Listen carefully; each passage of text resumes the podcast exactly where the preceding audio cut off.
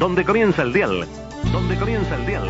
Conversación finiquitó, Calandraca llegó. ¡Chao! A las 5 en punto de la tarde. en punto de la tarde. Una voz, la de Carlos Solé, la de Carlos Solé. I have a dream. I have a dream.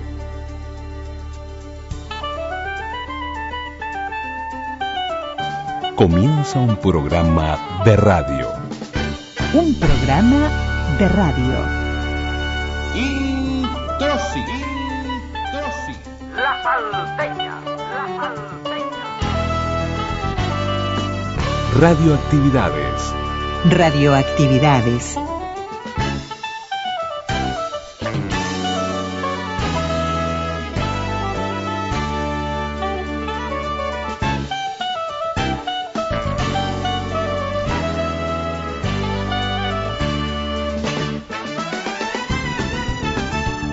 Celebramos la palabra.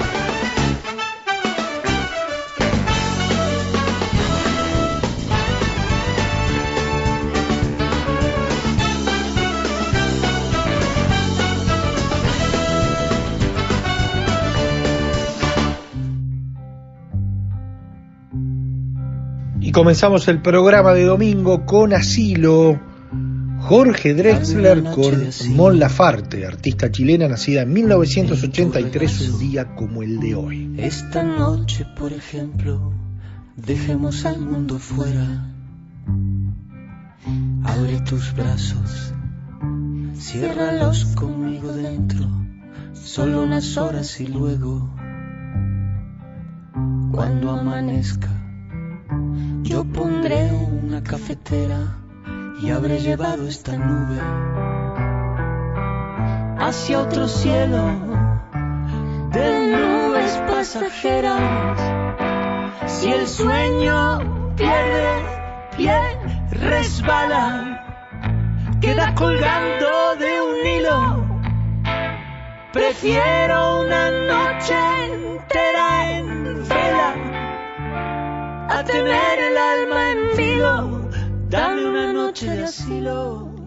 ¿Qué tal amigas y amigos de Radio Uruguay, de las radios públicas? Bienvenida a los 1050 onda media, 94.7 frecuencia modulada de Montevideo, 1290 kilohercios, la red de frecuencia modulada del interior, con, bueno, que nos permite llegar a todo el país, con el gusto de siempre, con las ganas de siempre, de este lado Luis Ignacio Moreira Lula, Daniel Ayala, les reiteramos nuestros nuestras vías más allá de, todas estas frecuencias de radio que nos permiten llegar a, a, vuestros oídos. También está la posibilidad de escucharnos a través de la página de, nuestras radios públicas y de nuestras redes sociales, en Twitter, en Facebook.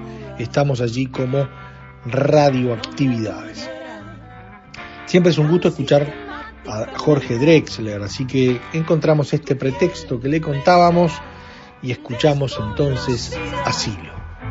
Me deje siempre intranquilo, prefiero lamer después mis heridas a que tu amor pierda filo. Dame una noche de asilo,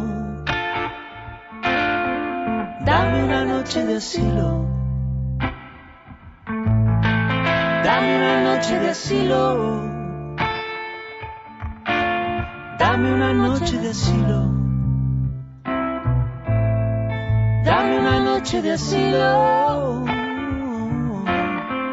Dame una noche de asilo. Dame una noche de asilo. Dame una noche de asilo. Y hoy es un, un día que se lo dedicamos a, a, a dos personajes. Eh, dos personajes muy queridos de la radio, quizás más de la Argentina que del Uruguay. Hay uno que es muy uruguayo, que es Víctor Hugo Morales, y que hace mucho que está en la Argentina, que está pasando por un quebranto de salud muy complicado, que la está luchando y que con algunos altibajos está mejor, por lo tanto lo tenemos muy presente a Víctor Hugo Morales y a sus historias, eh, que, que por supuesto él sigue estando en radio, sigue muy activo, más allá de haber estado en CTI y ahora estar en, como les contábamos, en, en, cierto grado de recuperación, por lo tanto nos alegramos y ojalá que, que siga así, ¿no? En esto, en esto del flagelo y de la pandemia que nos está afectando de COVID-19, tanta gente conocida y, y, otra no tanto, pero que, que, bueno, te la pasa muy mal y, y que paga con su vida y que pierde lo más preciado en esto que estamos pasando, el peor momento de la pandemia y que tanto nos afecta o nos debe afectar. Pero, pero además hubo una anécdota en esta semana de, de que en realidad lo mataron a Jorge Cacho Fontana. Hubo medios en la Argentina que lo dieron por fallecido y, y bueno, por allí de inmediato hubo responsables que fueron acusados en los medios, en las redes y bueno, por allí está Jorge Cacho Fontana y lo traemos acá en una en un mano a mano especialísimo porque tener a Jorge Cacho Fontana y a Héctor Larrea juntos eso fue en Radio Nacional en la Argentina el 19 de abril del 2018 y bueno ese mano a mano es imperdible por lo tanto esas historias se van a hacer presentes esas sí bien argentinas pero las de Víctor Hugo Morales son compartidas ¿no? en donde estarán los gritos de gol de, de Víctor Hugo, eh, del defensor campeón del 76, de, Uruguay campeón sudamericano del 79, también ese emblemático primer gol relatado en Argentina de Boca Talleres con un gol de penal de Maradona, esto del 22 de febrero de 1981. Todas estas historias y estos sonidos se entremezclan en este domingo 2 de mayo del 2021 en radioactividades. Dame una noche de asilo. Dame una noche de asilo. Dame una noche de asilo. Dame una noche de asilo. Dame una noche de asilo. Dame una noche de asilo. Dame una noche de asilo. Dame una noche de asilo. Facebook Radioactividades. Twitter arroba reactividades.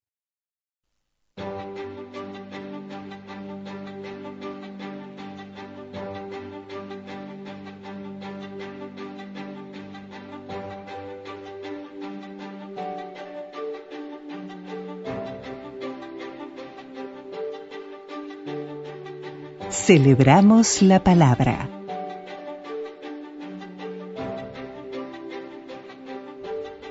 Jorge Cacho Fontana con Héctor Larrea. Grabación en Radio Nacional de la República Argentina el 19 de abril del 2018.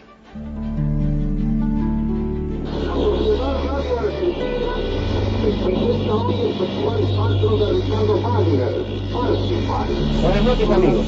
Y hoy digo esto como si estuviera frente al micrófono de mano instalado en un estadio. NR1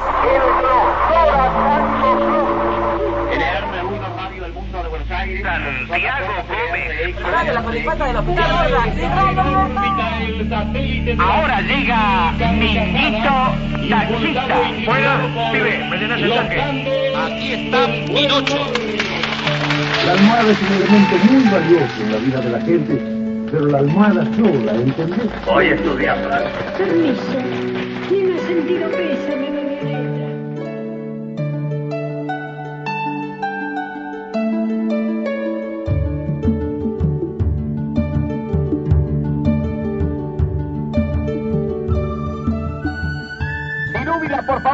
vamos a establecer, vamos a establecer, ya que no tenemos línea privada, pero es importante que nuestro público eh, conozca nuestro sistema eh, de, mm, de, propiciar los espectáculos para que de esa manera eh, sigan todas y cada una de las alternativas. ¿A qué hora estimás para no entorpecer tu viaje en auto de San Remo a Génova que debemos nosotros establecer la comunicación tal como habíamos quedado? Cacho, que ustedes deben eh, pensar a las nueve y media hora argentina. Yo eh, pienso que a esa hora ya podré estar eh, con los elementos fundamentales y si alguno me faltara, pues están aquí amigos. ¿Cómo les va? Sos el bronce que sonríe. ¡Vamos, Cacho! Señoras y señores, Cacho Fontana con ustedes. Muchas gracias, Héctor. Sos el bronce que sonríe. Sí, me lo puso Ese es un invento tuyo. ¿Eh? Eso del bronce que sonríe. Sí. Es un invento tuyo. No, es un invento de Cherky Fialo que me lo dijo. ¿De quién? Cherky Fialo. Un... ¿De Cherky Fialo? Sí, de un periodista, sí. Yo te lo escuché Este, siempre a vos. No, yo lo pude haber repetido, pero el origen es, es de él, ¿no? Lo- pero lo que importa es vos, cómo estás. No, no, lo que importa es tu visita. ¿Qué te sugiere Cacho Fontana este estudio que era el B de Radio El Mundo? Y bueno, un recuerdo muy, muy grande, muy especial. Este era el, el estudio eh, de radioteatros, el preferido por las grandes orquestas, los grandes directores típicos de aquel tiempo. ¿eh? Y bueno, y nosotros jugábamos con Carrizo. eh, había dos filas de sillas. Sí. A ver cuál aplaudía más. Entonces la que aplaudía, yo atendía una y él atendía otra. Entonces a la que aplaudía más le regalábamos una heladera, que nunca regalamos, ¿no? Pero era el aliciente para que aplaudieran más a grandes orquestas, en fin. ¿Cuál fue el primer aviso que hiciste en esta radio? Mira, si tuviera que decirte avisos de... ¿Sinsano no fue? Sinsano fue uno de, mis, eh, de los avisos que en aquel entonces tenía eco. Sí. que se transmitía con un eco muy especial Sí. y solamente se decía la palabra. Y yo lo hice porque realmente el que estaba eh, hablado y, y estaba este, solicitado para eso era Rafael Díaz Gallardo. Sí. Y él me dice, mira, yo después de las 10 no laburo. Y el último iba 11 eh, menos cuarto. Dice, hacelo vos. Y ahí empecé y me valió de mucho ese. ¿Pero vos que eras suplente en ese tiempo? Yo fui cinco años suplente aquí.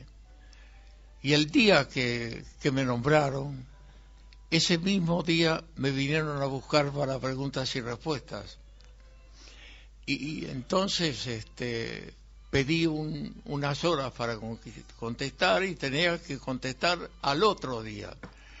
Entonces vine aquí eh, tratando de con el jefe de locutores de cambiar mi, mi descanso. ¿Quién era el jefe de locutores? Eh, López Bretón. López Bretón. López Bretón. Entonces le dije, eh, mire señor, ¿por qué no cambiamos el, el franco? Yo salgo los lunes, hacerlo el, el viernes. Y me dice, ¿por qué necesita eso? Le digo, mire, voy con un programa de preguntas y respuestas a, a Radio El Grano. Me dice, usted es exclusivo de aquí. No hay Radio El Grano. Elija. Entonces eh, encuentro a Iván Casado, aquel inolvidable personaje de preguntas y respuestas. Muy anterior a vos, claro. Muy anterior, sí. Entonces voy a tomar un café. Dice, vamos a tomar un café porque no lo veo bien a usted. Entonces le conté. Dijo, mire, tengo una propuesta así. Y me dice, yo le hago la renuncia. Dijo, ¿a dónde? En la radio. Porque a la radio vuelve. Va a volver. Esto que le ofrecen ahora, no. No me digas. Y tenía toda la razón del mundo.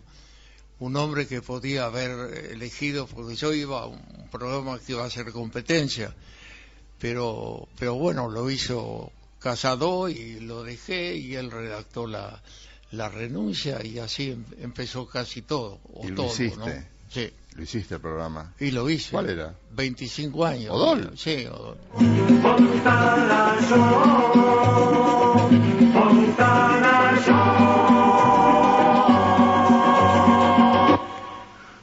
Estudioso de la conducta humana definió así los principales errores que comete la gente y le impide alcanzar la felicidad o la paz consigo misma. ¿Qué errores son esos? Vaya cantándolos. Primero, creer que el progreso propio se alcanza pasando por encima de los demás. Segundo. ¿Cómo fue, que para mí es fundamental y nunca te lo pregunté, cómo fue que gestaste el Fontana Show? ¿Cómo vino el Fontana Show? Donde cambiás la radio, Sí. donde le das sentido a la mañana, porque la radio había perdido la fe con la televisión. Sí, le sacaron sí. la noche y dice, ¿qué hacemos ahora con esto que dura 24 horas? Vos le pones tu popularidad, que es el colmo de tu popularidad y de tu capacidad, al Fontana Show. ¿Cómo surge? ¿Cómo lo pensaste? ¿A quién se lo contaste? Mira, no, no tendría un hilo conductor que me llevara a, a ese nombre. Lo que sí, eh, viajaba a Estados Unidos y veía la palabra show por to- todos lados. Entonces, eh, naturalmente, vine aquí y me, no, me destinaron a un programa con Beba y Rina a las eh, 9 de la mañana.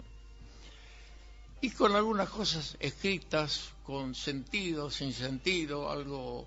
Este, Era un programa de la radio. un programa de la radio, con la tanda de la radio, y lo pasábamos muy bien ya, con Beba y con Reina.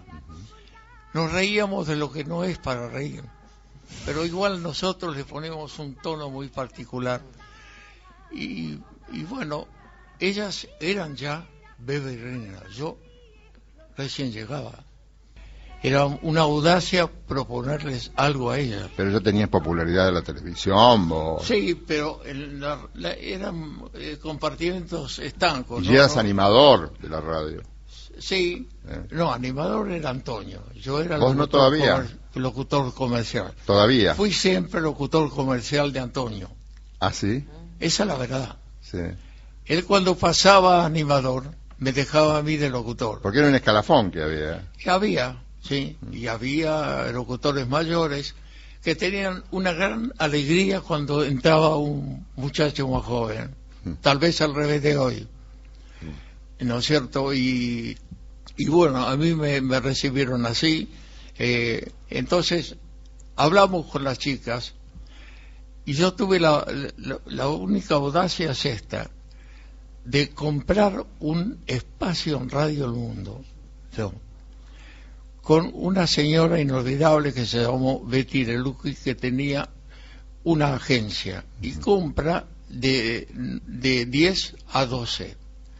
Entonces me di, este, compra de 10 a 12 y yo digo, ¿qué vas a hacer ahí? Le digo, algún show y puede ser el Fontana Show, ¿no? Y entonces, ¿es el apellido de tu mamá? Me dice, no, por show, ¿no? Entonces, claro, entonces le digo, no. Eh, y le di, le digo a Lipeger, ponele música. Y entonces em, le pone música sin letra. Y es una melodía, eh, fue muy pegadiza en su tiempo.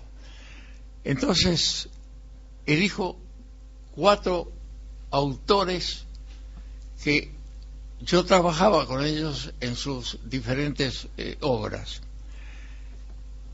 Migré, Santa Cruz, Miguel Coronato Paz y, al, este, y Hugo Moser. Lo mejor que había en la radio. Lo mejor que había en la radio. Y uno por día hacía una tira, algo. Eh, y a ese algo le metíamos actualidad. Y a la actualidad le poníamos información del exterior que no era factible en ese momento y bueno, y se fue armando sin querer algo que, por ejemplo, hablábamos de un accidente, íbamos hacia, hacia el accidente y no conocíamos nada de cómo había quedado el, el coche con el siniestro. Y apareció el teléfono y ahí, viste, apareció la cosa viva que relataba la cosa, ¿Pero eso aparece ya en Mundo o en Rivadavia? no aparece acá, El Mundo. sí, en Mundo. También hacías reportajes grabados. Hacíamos. Un día le hiciste un reportaje a un... Yo escuchaba el Fontana Show a morirme. Un día me fui a... El Fontana Show empezó en el 58. Sí, más o menos. 58. Eh, yo todavía estaba en el interior. Después en el 59 me vine acá y un día me voy a, a pintar mi casa Es verdad. en Bragado. Bragado, Y me llevé una radio de acá para no perderme el Fontana Show. Ese día vos le hiciste un reportaje a Alfredo Palacios. Ah, tan original, tan novedoso como reportaje, porque al final vos le dijiste, era pregunta y respuesta, pac, pac, pac, pac, Alfredo Palacios, una Eh. institución política y social en la Argentina, y en un determinado momento, al final, con tu originalidad extraordinaria, vos le decís, ¿me conoce a mí? Y Alfredo Palacios te dice, no. Y nota. No, no, no, una maravilla, eso, eso era Fontana, eso era Fontana. Fontana le cambió la cara a la radiofonía, muchachos. una despedida, yo no me voy para toda la vida. Gracias a Dios que tengo tu amistad para decirte con seguridad. Gracias, muchas gracias. Felicidades para 1974. Y los invitamos a escuchar a partir de mañana a las 8.30 Rivadavia con todos. Año nuevo, dicha y amor, no quiero verte triste si me voy. Este es el deseo sincero de mis compañeros del Fontana Show. No es un adiós, no, es una despedida, mi corazón. Pero yo sé quién es él. Y, y lo, y lo que ha impuesto en la radio, y me ha impuesto a mí. Él No. tiene, él tiene una visión muy particular de la vida. Ha sufrido, ha sentido, ha vivido, y eso lo expresa a través de su trabajo. Siempre lo ha hecho. Siempre escuché algo más en él que yo no tenía. Pero Cacho, déjame decir esto. Hay algo de lo que yo estoy convencido, pero quiero escuchar tu opinión. Al margen de las voces queridas e inolvidables, por ejemplo, de Iván Casado, que acabas de mencionar, era una voz, era una gran voz. Lo que yo digo es que vos y Antonio, Antonio en el 48 y vos unos años más adelante, trajeron voces artísticas, porque ustedes no son meramente locutores, ustedes son voces artísticas. Cuando yo escuché el aviso de Cinzano y le pregunto a mi madre, ¿quién es ese? Pues yo sabía todo lo que pasaba en la radio, me apasionaba. Me dice, no lo sé, pero lo voy a averiguar. Al otro día mamá me dice, se llama Jorge Pontana, pero no sé de dónde viene, porque vos recién entrabas. Ambos trajeron a la radio voces artísticas, no la mera locución que solía ser muy fría, aun cuando había voces extraordinarias, eh, el mismo Miró, qué sé yo. Díaz Gallardo. Pero claro, Díaz el mismo Díaz Gallardo. Señora, ¿está su esposo en casa? Díaz Gallardo. ¿eh? Pero el, eh, eh, Antonio y vos trajeron algo muy importante que nos renovó a los que veníamos después y nos hizo ver que había otra radio. Y entonces, con vos, aparece el programa de autor. Cuando vos pasás a Rivadavia, que ya la, la radio se vuelve, el programa, el Fontana Show, se vuelve más periodístico, porque tenés una intuición periodística fenomenal y lo demostraste en sexta edición después. Una intuición periodística extraordinaria. Vos no fuiste periodista por- porque no quisiste, porque preferiste ser el locutor de radio de la radio que amabas. Pero vos y Antonio renovaron la radiofonía, cacho. Mira, yo soy producto de Antonio.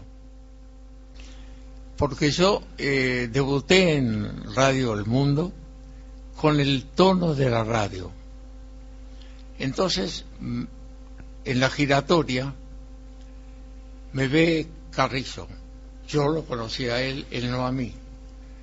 Entonces, da una vuelta más y me dice, ¿vos sos el, el que empezó recién? Sí. Haceme caso. Larga el bolero. Entonces le digo, ¿qué tengo que hacer? Vos escuchá, escuchá todo, pero larga. Y bueno, y ahí empezamos la, la rutina, que parecía rutina, y era que él pasaba animador y a mí me quedaba la locución de él. Entonces era un camino muy amplio, muy grande, muy apetecible y este me hice mucho al lado de él. Él además tenía una habilidad particular. Él leía la palabra que seguía, no la que decía. Dice, lee a primera vista, no lo que decís, lo que viene. Y no te equivocas nunca. ¿No? Cosas que... Esa no la sabía. La de largar bolero sí, Bueno. como me lo contaste. Pero, Bueno, pero, eh, pero esa no, no. Esta sí, me decía, decía palabras sabias, porque además eh, Carrizo era un muchacho muy, muy culto, muy preparado. Y buena eh, gente. Muy buena gente, sí. Fuimos muy amigos y, y bueno, te- obviamente te digo, le debo gran parte a, a, a él porque me ayudó muchísimo en lo que él dejaba yo lo, lo tomaba ya estaba en la pauta, ya el, el jefe de operador, de locutores era medio compañero nuestro y permitía un poco esa, ese cambio de, de la dupla, más que de un conductor y su locutor, el de turno. Y bueno, y después, eh, no sé, todo, todo lo que vino, todo lo que significaron Baby Reina para mí, eh, jamás podré pagar nada de, de lo de ella porque ellas eran figuras y yo no. Una era la hija de Tresenza y la otra este, empujaba, era, dialogaba con la Menelo. Más imposible. Mademoiselle Elise. Mademoiselle Elise. Eh, y pasamos momentos inolvidables, Héctor, la verdad.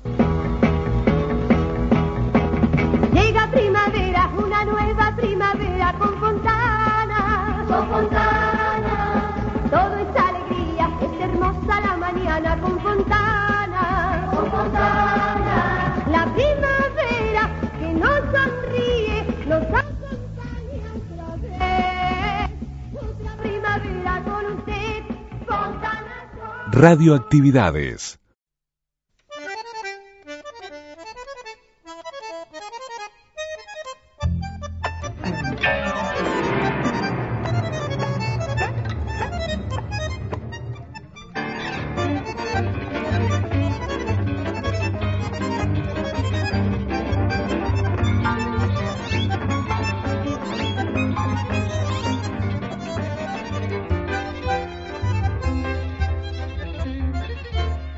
Y ahora es tiempo de, ir a los testimonios de Víctor Hugo Morales, de tenerlo muy presente. Ya hablábamos de su quebranto de salud, de su recuperación, le decíamos una muy pronta recuperación y lo tenemos muy presente a uno de los grandes fenómenos de convocatoria radiales del Uruguay de los grandes relatores. Eh, si uno puede dividir la historia del relato de fútbol, naturalmente hay muchísimos excelentes relatores eh, desde los inicios de la radio uruguaya, ¿no? Pero hay tres mojones, por lo menos nosotros lo marcamos así. Está el mojón de don Carlos Solé, que si se quiere, más allá de que hubo varios relatores en su época, eh, generó o, el relato de fútbol en realidad se empezó a vivir desde lo que Carlos Solé hacía, primero en la radio oficial, en estas emisoras, en 650 kilohercios más exactamente, y después lo que fue Radio Sarandí desde el 46 en adelante hasta el 75 de su desaparición física. Después eh, fue don Heber Pinto, que con, también con un relato especial, con una fraseología especial, con, con cuestiones que se iban colando allí en la transmisión, con el armado de una transmisión. Eh, bueno, allí eh, lo mismo lo dice el propio Heber Pinto en una de las entrevistas que le hiciéramos, cuando, cuando dice que tenía que salir a competir con Solé, bueno, naturalmente había que salir con cosas diferentes. Y allí Heber Pinto también. Y después eh, la era de Víctor Hugo, Víctor Hugo Morales, toda esta cuestión que le relatábamos, que ocurría en la radio y en la historia de la radio uruguaya, recaló en Víctor Hugo que profesionalizó, si se quiere, por llamarle de alguna manera todo esto, y se transformó también en un fenómeno de convocatoria único con eh, unas transmisiones especialísimas, con programas especiales, pero además una forma de vivir el fútbol y de eh, hacer el relato o, o, crear una forma de relato diferente. Así que Víctor Hugo Morales presente en radioactividades.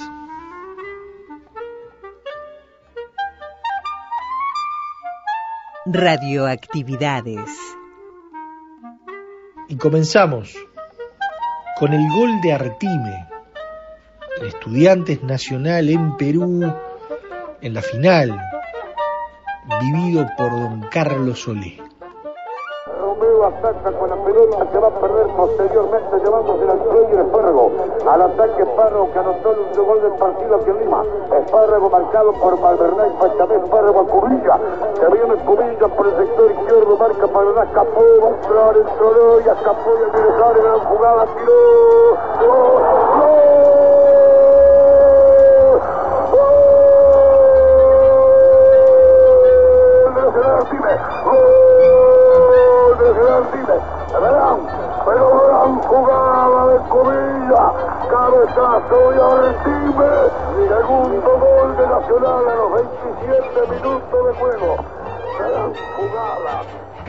Solé fue el detalle más extraordinario para mi vida profesional, porque yo era quizás el que estaba en la boca del mazo de los relatores no conocidos, no trascendentes, no importantes. Teníamos un pequeño eh, grupo de oyentes en Radio Ariel, la gente lo escuchaba a Silveira, pero después se iba para los otros relatores. Había un cierto respeto por lo que yo hacía, pero como un pibe que era una promesa, no como un relator consagrado. Cuando muere don Carlos, se presenta eh, esta ocasión que la vida quiere que se dé de esta manera. Yo digo que para mí fue una, un, golpe de fortuna para la radiotelefonía y para mi vida desde el punto de vista humano fue un motivo de tristeza y para la radio en general una pérdida muy grande porque Sol era todavía muy joven y podía haber dado aún mucho más. Eso cambió mi vida. Tuve la suerte de caer en una radio muy fuerte como Oriental. Pude hacer un recorrido inmediatamente interesante con repercusión pública.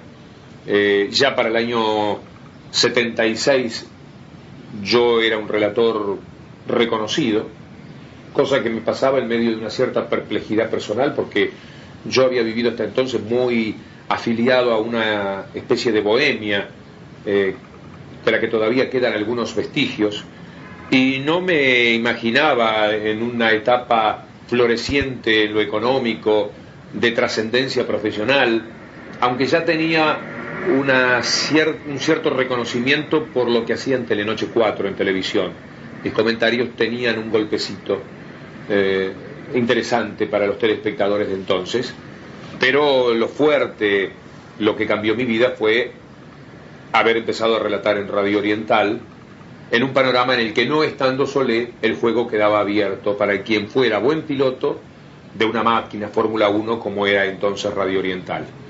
Eh, yo creo que arranqué con una máquina más importante de la que yo me merecía y el mérito sería que fui un buen piloto de esa máquina, manejé bien y me tocó después eh, vivir años interesantísimos profesionalmente que terminaron cuando decidí venirme a Buenos Aires. 34 minutos. Mal pase de Sócrates, la toma Venancio Ramos, vamos Uruguay. Se abre Rubén Paz, la tira Venancio para Rubén Paz. Rubén Paz levanta mal para Venancio, quita Luisinho de cabeza. Busca Junior, levanta mal una pelota que toma Barrios. Barrios para Venancio Ramos. Victorino esperando el segundo palo, va al centro de Ramos, pegan Junior. La busca otra vez Venancio Ramos, foul de Junior. Tiro libre para Uruguay. Me pregunto dónde está el público, dónde están las banderas, dónde están las ganas de gritar. Hay que estar con este equipo uruguayo que sin jugar bien mantiene en esta toda su chance, toda la moral para llegar a la victoria. Aquí están peleándose Rubén Paz con dos brasileños a los que él quería retirar porque la barrera estaba demasiado cerca. Le quedan al partido 10 minutos exactos. Uruguay busca en este tiro libre eh, de Brancio Ramos el gol. Viene para Krasowski. ¡Gol! ¡Victorino! ¡Gol!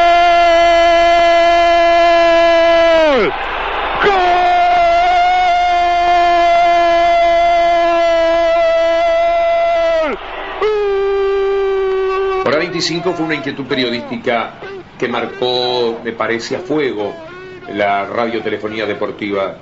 Era un programa libretado, la opinión también estaba libretada con la participación de todas las voces, obligaba a que los profesionales eh, que normalmente estaban muy referidos a compartimentos estancos, el que era comentarista era eso y nada más, el que era locutor tan solo era eso, Eh, el que hacía reportajes nada más se dedicaba a esta tarea, el que relataba aparentemente era lo único que podía hacer, y yo conseguí que todos participaran eh, de la misma, del mismo tipo de, tarea, teníamos muy buenas voces, aquello salía con un ritmo impresionante, eh, decíamos cosas muy fuertes, eh, jugábamos un periodismo que pretendía trascender y- y convertirse en un gran disparador en la opinión pública.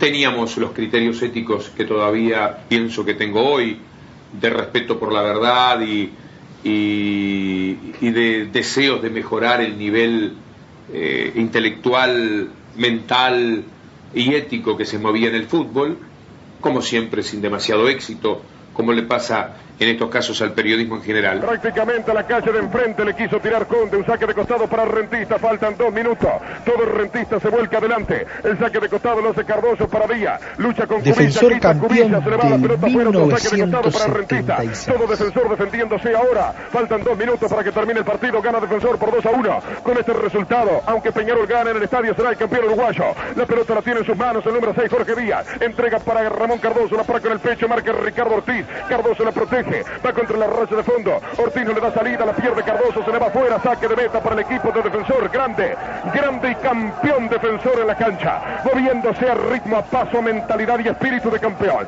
va a hacerse el remate por intermedio de Clavija desde su área chica, el cielo se despeja homenajeando la victoria de defensor, hacia arriba del horizonte del Río de la Plata, queda un pedazo de cielo abierto para recibir la victoria de defensor en el campeonato uruguayo, hacia la pelota la tiene Gómez, Gómez para Cubilla, Cubilla fauleado, foul de Díaz, Cubilla en el piso, hay tiro libre, el fútbol se detiene, los corazones se detienen, hay tiro libre para el equipo de defensor, va a hacerse el remate, comienza a llover el papel picado, comienzan a agitarse las banderas, defensor va a ser el campeonato uruguayo, falta un minuto, va a rematar José Gervasio Gómez, así está Gómez, 10 metros en campo enemigo, la toca para Cubilla, terminó en el estadio, Peñarol ganó, la tiene Gómez, arranca por derecha, le traba Mario Silva, la toca afuera, saca defensor, últimos instantes del partido, Cubilla va a sacar, la pelota podrá estar en sus manos, crece la vibración de la gente de defensor, todo el mundo festejando la victoria por adelantado, estamos en la hora, faltan 15 segundos para la hora, ahí está el himno de defensor bajo nuestro relato, la pelota para Cubilla se le escapa afuera, saca rentista, hay un lateral que va a cumplir Jorge Díaz, defensor a paso y ritmo de campeón, la busca Gómez, Gómez para Graciña, se la lleva Gómez, Gómez para Rodríguez,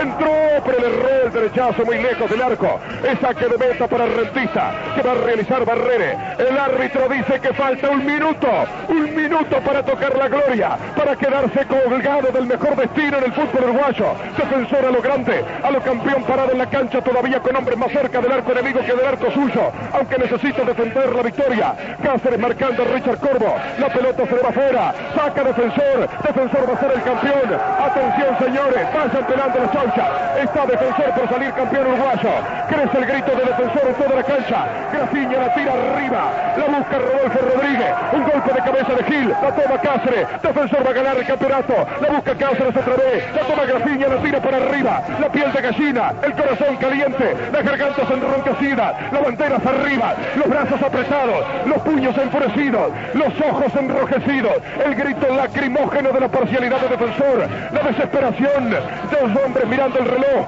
pero la serenidad también para esperar la victoria. Va a sacar la pelota, se la busca Rodolfo Rodríguez, se la quitó el arquero, el arquero se la tira al córner, último tiro de esquina, la pelota va a quedar colgada seguramente, porque el árbitro tiene que terminar el partido, defensor va a ser el campeonato uruguayo, defensor va a ser el campeón, el campeón uruguayo, así va a hacerse el córner por parte de Cubilla, Cubilla conversando con Cáceres, le toca la cabeza como un papá, la juega hacia atrás en dirección a Gómez, Gómez y Cubilla dueños de la pelota, va a terminar el partido, defensor va a ser el campeón, atención, preparar la garganta, cuerdas vocales al máximo, va a haber un grito que salga desde el Francini, campeón, campeón,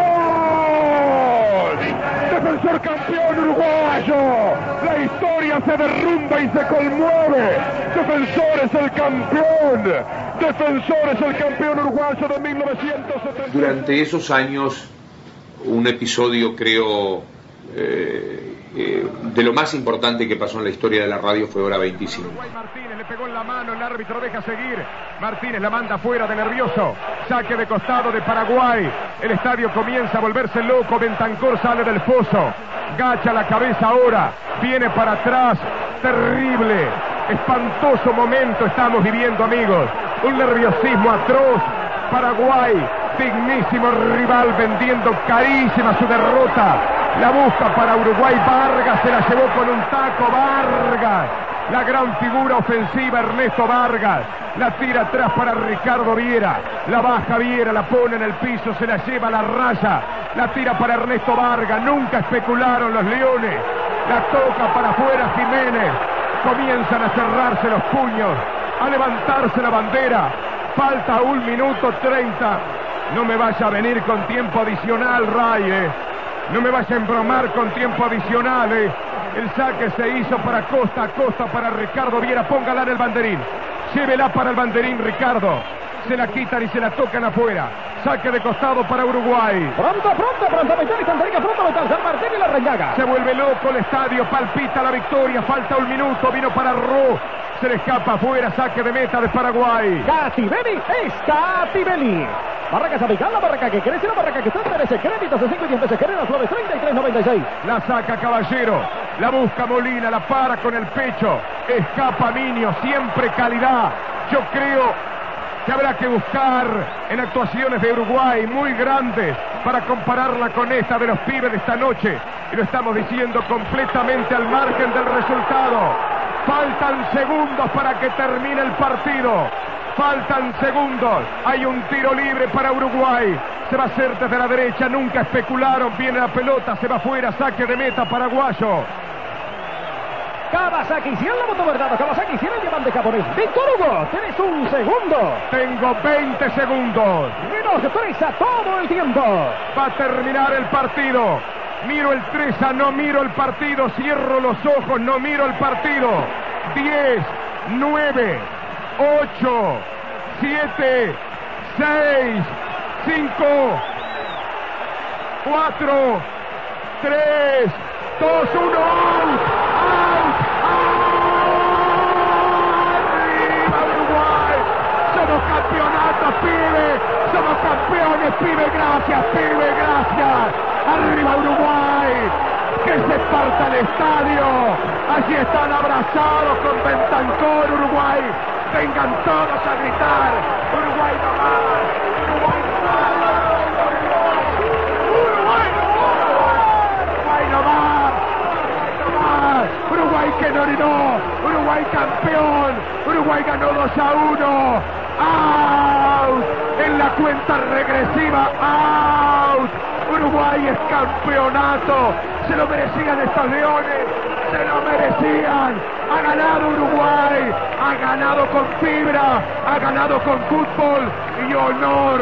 Honor a esos paraguayos. Honor a esos paraguayos que me han tenido 20 minutos con el miedo más grande que he tenido en mi vida frente a un micrófono.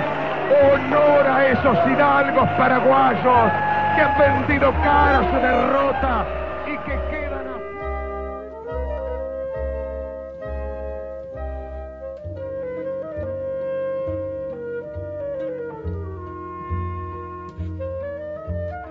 Yo estaba muy arrepentido de la decisión que había tomado. Decidí aquello por una coyuntura personal, espiritual y hasta política que se daba. Yo me sentía un poco hostigado, aunque no exactamente era perseguido por el régimen, pero estaba hostigado. Me habían llamado ya demasiadas veces para pedirme explicaciones de cosas que yo había dicho. Las anécdotas son cinco o seis, casi ninguna de ellas demasiado significativa en sí misma, pero sumadas, todas me llevaban a estar un poco angustiado por la posibilidad de que un buen día alguien dijera que este señor no trabaje más. Y el hecho de haber caído preso por una pelea de las que en Montevideo esta misma noche va a haber cuatro o cinco en los clásicos partidos de fútbol, que me metieran preso, que me, me- me hicieran volver de Europa donde yo estaba esperando una gira de la selección y que me llevaran casi incomunicado desde el avión hasta la eh, hasta el juzgado y después a la jefatura de policía, el darme cuenta que no había tenido la chance de llamar a una sola persona, yo no tenía más, un solo contacto en el mundo del poder, no tenía a nadie, eh, me hizo pensar que estaba demasiado solo, desamparado y al mismo tiempo expuesto. De todas maneras, yo no me hubiera venido si no coincidía con este sentimiento una oferta desde Buenos Aires. Tomo la decisión en cuanto me ofrecen venirme a Buenos Aires, entonces en, un estado espiritual que no era posiblemente el ideal para decidir. Estaba preocupado, angustiado, un poquito con complejo de persecución. Entonces acepté. Pasaron los meses, yo seguía trabajando en el Uruguay, el contrato empezaba en febrero del año 81, y si yo hubiera sido verdaderamente dueño de mis actos, me hubiera arrepentido, pero ya estaba muy jugado. No podía cambiar ni mi palabra ni la firma que había puesto en un contrato, y además ya era una cuestión de amor propio, porque yo había anunciado que me iba del Uruguay. De esta manera los primeros meses en Buenos Aires fueron muy dolorosos, de estar acostumbrado a la repercusión que tenía mi trabajo en el Uruguay, a ver que en los comienzos era muy poca la gente que se ocupaba de, de mí entre el público, porque el periodismo argentino fue extremadamente generoso por entonces conmigo, lo sigue siendo. Soy una persona que siempre está en los medios, que siempre es entrevistada. Eh, pero con la gente no ocurría todavía eso. Yo tenía un porcentaje ínfimo de audiencia. Todo esto me llevaba a estar muy preocupado, a darme cuenta que... eh, pero a los cuatro o cinco meses aquello empezó a aumentar, a, a- a repercutir de otra manera. Prendí la radio como en un ritual pagano misterioso y futbolero. Crucé los dedos una vez más por los colores de mi amor. Entró mi cuadro. Primer gol relatado en la Argentina por Víctor Hugo Morales, Boca Juniors, Talleres, gol de penal de Maradona, 22 de febrero de 1981. En la izquierda Maradona, viene para el número 10, la paró por adentro Troviani, va el pase para el número 9, Troviani para Maradona, atención, escapó al arquero, penal, Valey contra Diego Armando Maradona, y explota la bombonera en la primera aparición. Genial. De Diego Maradona, tomó la pelota en el medio campo de Talleres, dijo nada por aquí y nada por allá, mostrando la galera, empezó a correr y fue sacando conejos y palomas y pañuelos azules y amarillos hasta que finalmente escapó a Baloy. Iba a convertir el gol, pero el arquero de Talleres no tuvo otro remedio que derribarlo. Y allí está Diego Armando Maradona haciendo pensar a 70.000 argentinos que están en la cancha de Boca. Qué lindo que es levantarse un domingo de mañana en Buenos Aires si de tarde juega Maradona. Maradona va a tirar el penal. Se me ocurre que abajo y al parante derecho, o quizás lo tire fuerte para asegurarlo, es el primero de todos. Se adelanta Maradona. ¡Gol!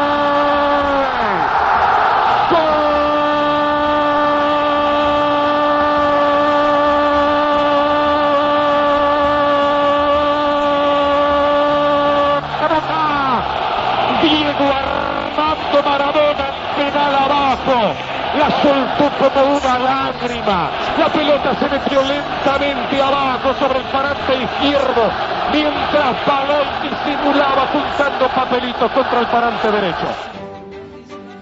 Una voz. Escucha.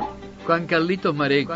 A las 5 en punto de la tarde. Escuche bien. Y la radio. Radioactividades, sábados y domingos al mediodía, I have a dream. para todo el país. Celebramos la palabra. Yo traté de ser feliz jugando al fútbol y hacerlo feliz a todos ustedes. Venime a buscar cuando ya no me tengas más. Vení por mi amor cuando no te lo pueda dar. Y nos vamos con la Berizo, el mundo, a Mundo mis pies. tengo a mis pies. No lloren por mí esta vez. Las flores marchitan cuando no las puedo ver. La magia es el truco que me convirtió en el rey. Hoy salió uruguayo y argentino el programa, argentino y uruguayo. Y vaya si, si nos unen historias comunes, ¿no? Desde, desde lo que es la escucha, como, como simples oyentes de un lado y del otro del Plata y de un lado y del otro del río Uruguay. Porque tanto en la Argentina como en el Uruguay se escucha mucha radio del otro país. Y, y se vivió, se vive hoy, ¿no? Y, y ni que hablar década tras década, en los años 50, 60, 70, se fue haciendo una costumbre. Y más cuando hablamos de, de una parte del Uruguay que es el litoral, que está más cercano y que hay una invasión natural de las emisoras de radio de un lado y del otro. Y, y bueno, y esa, ese concepto de, de radio que, que también marcan ritmos diferentes, la radio argentina de la radio uruguaya, pero además se ha alimentado la historia quizás ya se vienen los 100 años de la radio uruguaya el año que viene y hagamos algunos especiales de, de esta gente que cruzó de un lado y del otro y que se transformaron en, en, en ídolos de un lado y del otro, en, en, tanto en Uruguay y en la Argentina, en varios géneros, ¿no? Tenemos a, a uno que escuchábamos ahora sus, sus comentarios digo, o sus anécdotas y, sus vivencias, don Víctor Hugo Morales, pero hay varios, ¿no? Hay varios que cruzaron de un lado y del otro y que, o que convivieron eh, en, en, trabajando de un lado y del otro eh, en, en, épocas doradas de la radio, por ejemplo Wimpy, por nombrar otro. El deseo de que pasen un muy buen domingo, una muy buena semana, el reencuentro sábado y domingo que viene, como siempre, en las radios públicas, aquí a las 12 horas nos estaremos esperando con Lula para hacer otros programas más, o tanto en sábado como en domingo, de radioactividades. Que pasen bien. Chau, chau. Yo me equivoqué y pagué. Pero la pelota no, la pelota no se mancha.